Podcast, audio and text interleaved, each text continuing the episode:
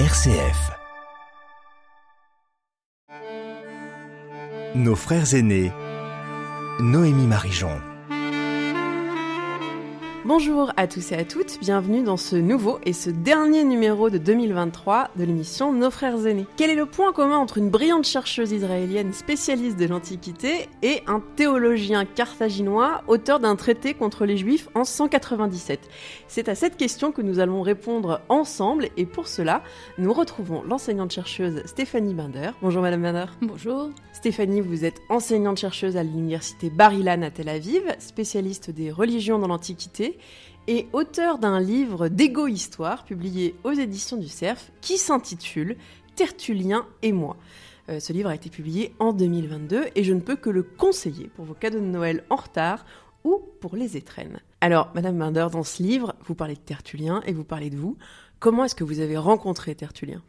D'abord, euh, je, vous reprends, hein, Tertullien n'a pas écrit que contre les Juifs. certes, certes. C'est un, vraiment une question de savoir à quel point il détestait ou pas les Juifs, parce qu'il détestait beaucoup de monde. Et puis en lisant bien euh, toute son œuvre, on se rend compte que finalement il les détestait pas vraiment, ni, ni eux ni d'autres. Comment je l'ai rencontré? Tout à fait par hasard, enfin par un faux hasard d'ailleurs. Ce qui m'intéressait, c'était la période charnière de la fin de l'Antiquité où les juifs et les chrétiens devenaient deux entités différenciables à la fois par les membres des communautés et par les observateurs extérieurs. Et Tertullien se trouve à cette période charnière. Maintenant, mon directeur de thèse, pour m'aider gentiment à, à mieux définir mon sujet, puisque la période et la question qui m'intéressait étaient très claires, mais comment l'aborder il m'a conseillé de lire un livre de Daniel Boyarin, euh, dans lequel j'ai trouvé une note de bas de page, où ce chercheur disait bah, ce serait intéressant de se pencher sur les similitudes entre le traité sur l'idolâtrie de Tertullien et le traité rabbinique, la Mishnah Avodazara, qui s'intéresse donc pareil à l'idolâtrie. Et donc j'étais très contente. Et là, mon directeur de thèse m'a dit, bah, c'est précisément la note sur laquelle j'espérais que tu tombes. Donc c'est comme ça que j'ai rencontré Tertullien. Et donc Tertullien, est-ce que vous pouvez nous, le présenter rapidement? Alors il a écrit donc au moins deux traités, je crois qu'il en a écrit plus. Où est-ce qu'il vit? Qui est-il? Qui est ce personnage? Est-ce que c'est un père de l'Église? Ça je me suis demandé. Alors officiellement non. Il n'a jamais été canonisé, il n'a jamais obtenu le titre officiel de père de l'Église. Il n'avait d'ailleurs probablement aucun rôle officiel dans l'église de Carthage, mais il s'est posé comme guide spirituel. Alors Carthage, vous nous faites Alors, petit, Carthage, le point géographique. Tunis, Tunis d'aujourd'hui. Tertullien naît entre 150 et 160. Il meurt vers 220. Euh, il naît d'une famille euh, idolâtre de l'Empire romain bien établie. Il reçoit la meilleure éducation envisageable. Il parle parfaitement le grec et le latin. Il connaît très bien le droit romain, ce qui fait penser qu'il a sûrement été euh, éduqué pour devenir avocat. À un moment, pour des raisons pas tout à fait claires, Tertullien décide de se convertir au christianisme. Donc il y a beaucoup de théories sur le pourquoi du comment. Lui dit qu'il a été surtout impressionné par la fermeté d'âme des martyrs qui étaient capables pour leur foi de mourir. Ensuite, il essaye de convaincre le monde que le christianisme est le bon choix. Et donc il écrit effectivement plus que de traités, il écrit contre toutes les hérésies de son époque, qu'elles soient ou non euh, rencontrables à Carthage, mais, mais il utilise, il s'adapte à son public. Ça veut dire qu'il a des arguments, des exemples, une façon de parler, qu'il va adapter en fonction du sujet dont il traite et du public auquel il s'adresse. Ce qui fait qu'on peut trouver à peu près de tout chez Tertullien. Tout est son contraire. On parlait justement des Juifs. D'un un moment, il les aime beaucoup, un moment, il les déteste. Les femmes, un moment, ce sont d'affreuses pécheresses, et puis à un autre, euh, elles sont extraordinaires. Ce sont les descendantes de Marie. Donc on trouve un peu de tout chez lui, sachant que peu importe les moyens qui le mènent à son résultat final, qui est de démontrer que le christianisme est le bon choix à faire. Nos frères aînés Noémie Marijon. Parler de choix à faire. Est-ce que Tertullien, lui, il a fait un choix, notamment entre le judaïsme et le christianisme? Parce que je crois que certains chercheurs pensent que Tertullien aurait peut-être été tenté d'abord par le, judaïsme, par une conversion. Alors, Tertullien est très judaïsant, que ce soit dans, sa, dans son phrasé, c'est dans la langue qu'il utilise, il est très hébraïsant enfin très, j'exagère peut-être un peu, mais il, est, il y a des hébraïsmes dans son, dans son latin. D'ailleurs, il faut préciser que c'est le premier auteur à, écrire de la théologie en latin. Euh, avant lui, il a, il a d'ailleurs essayé d'écrire en grec, mais tous ces traités grecs ont disparu. Ceux qui ont été transmis sont les traités latins. Donc, encore une fois, pour montrer à quel point il sait s'adapter à, son, public, puisqu'il a très bien senti le courant et qu'il il s'est rendu compte que c'est ça qui allait fonctionner. Il avait une forte communauté juive à Carthage de son temps. Il les a sûrement rencontrés, si ce n'est que chez le marchand de poissons, se sont forcément rencontrés. Si ce n'est lui, alors ses, disciples qui ont rencontré les Juifs et qui sont venus lui rapporter ce que les Juifs disaient. Et lui, donc ce traité contre les Juifs, c'est un peu une réflexion a posteriori, un peu de l'esprit d'escalier, de se dire ah oui non mais j'aurais dû leur dire autre chose. Et donc il rédige ce traité contre les Juifs. Enfin, Yann Le dirait ce n'est pas contre les Juifs, c'est face aux Juifs. Il écrit ce traité pour parer à la prochaine fois où on rencontrera des juifs et pour savoir précisément ce qu'il faut leur, répondre et ne pas regretter de ne pas avoir eu les bons arguments au bon moment. Il s'est certainement intéressé au judaïsme plus que par curiosité. Il a sûrement tenté de se rapprocher du judaïsme. Seulement, pour un homme de son temps dans l'Empire romain, pour devenir juif, il faut passer par la circoncision qui est illégale et qui est douloureuse.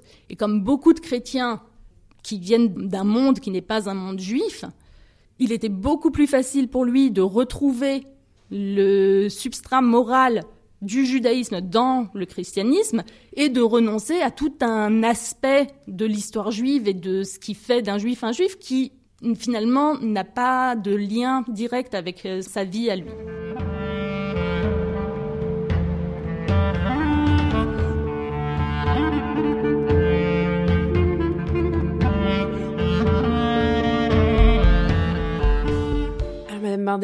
Pourquoi personne ne connaît Tertullien?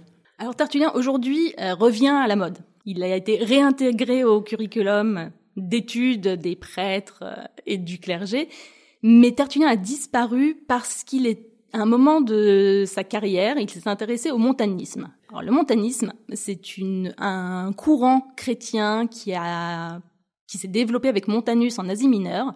Montanus et ses prophétesses et ce courant disait que Jésus allait arriver là, maintenant, tout de suite. Donc il fallait se préparer immédiatement. Ils étaient très enthousiastes. Et à cette époque, à l'époque de Tertullien, ça n'était pas une hérésie. Le montanisme était reconnu comme un courant faisant tout à fait acceptable dans le christianisme. Seulement avec le temps, voyant que euh, Jésus ne revenait pas, le courant central a dû prendre des, des décisions pour vivre un christianisme au quotidien le montanisme a, été, a fini par être considéré comme une hérésie. En lisant anachroniquement euh, les choses, les chercheurs se sont dit, ben, apparemment, euh, euh, Tertullien était montaniste, donc un hérétique, schisme, ne fait plus partie de l'Église, et c'est fini. Seulement Tertullien a écrit toute sa vie contre les hérésies. Donc c'est très difficilement envisageable qu'après avoir fait ce qu'il a fait, il soit devenu lui-même un hérétique. L'approche qui est la plus courante aujourd'hui est de dire que non, à de son temps, le montanisme n'était pas une hérésie, il a trouvé des mots et des termes dans le montanisme qui faisaient écho et qui correspondaient à ce qu'il avait envie d'exprimer, non pas qu'il ait changé d'avis au milieu, mais plutôt ça faisait tout à fait écho à ce qu'il avait envie de dire. Donc il a utilisé des idées montanistes. Aujourd'hui, on se rend bien compte qu'il n'y a absolument aucune preuve tangible d'un départ fracassant de Tertullien du christianisme. Il est resté jusqu'au bout un guide spirituel du christianisme.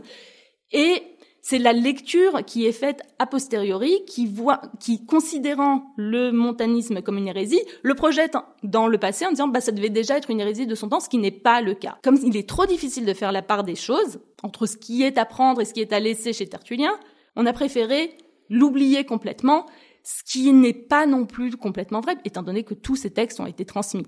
Au-delà de l'histoire et de Tertullien, on sent dans votre livre Tertullien et moi que vous parlez de vous.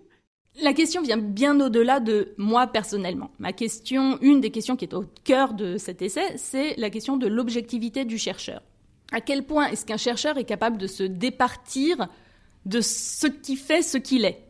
Est-ce que son éducation, son environnement, sa personnalité, sa foi, sa foi, conditionne et influence la façon dont il va aborder les sujets. Madame Binder, est-ce que votre sensibilité particulière, notamment aux textes et aux questions juives, vous a poussé à lire Tertullien d'une façon différente? Alors ça fait partie de la même question, c'est-à-dire est-ce que cette sensibilité particulière me permet de déceler des choses que d'autres ne voient pas? Et là, on touche à la, à la subjectivité non plus du chercheur, mais celle du lecteur. Est-ce que cette sensibilité me permet de déceler des éléments parce qu'ils répondent, parce qu'ils font écho à mon expérience personnelle et que d'autres ne les voient pas parce qu'ils n'ont pas cette même expérience. Maintenant, est-ce que c'est le contraire? Est-ce que cette expérience m'aveugle au point où j'ai tellement envie de me voir et de me retrouver dans mon personnage, dans mon sujet d'étude, que j'invente complètement ce que je vois et que ce n'est absolument pas là? Et là, de nouveau, c'est au lecteur euh, de décider sachant que le lecteur n'est pas non plus objectif. Alors pour conclure, euh, dans ce livre Tertullien et moi, ça peut être le début d'une découverte des textes des pères de l'Église. Est-ce que vous avez des conseils de lecture sur Tertullien Tertullien a façonné le christianisme, le courant central catholique aujourd'hui. Ça vient, tout est fondé sur ce que Tertullien a dit ou contre ce que Tertullien a dit. Donc oui, c'est une très bonne porte d'entrée. Euh, Qu'est-ce qu'il faut lire? Bah, Tout. Il faut savoir que Tertullien, en tant que premier auteur de langue latine, a créé le principe, de, enfin, le, principe le terme de trinité. Il est le premier à l'utiliser. Donc euh, oui, de commencer par Tertullien, c'est une euh, bonne idée. Il n'est pas toujours facile à lire, mais euh, on peut choisir des, des traités courts pour commencer. Merci beaucoup Stéphanie Bador. Merci à vous. Merci de nous avoir permis de partager votre passion pour Tertullien et une fraction de votre histoire à vous par la même. Votre livre Tertullien et moi est disponible aux éditions du Cerf. Je vous remercie pour votre écoute au cours des deux dernières saisons. Je passe avec émotion les manettes de nos frères aînés à Odile Riffaut. Bonne semaine à tous et à toutes à l'écoute de RCF.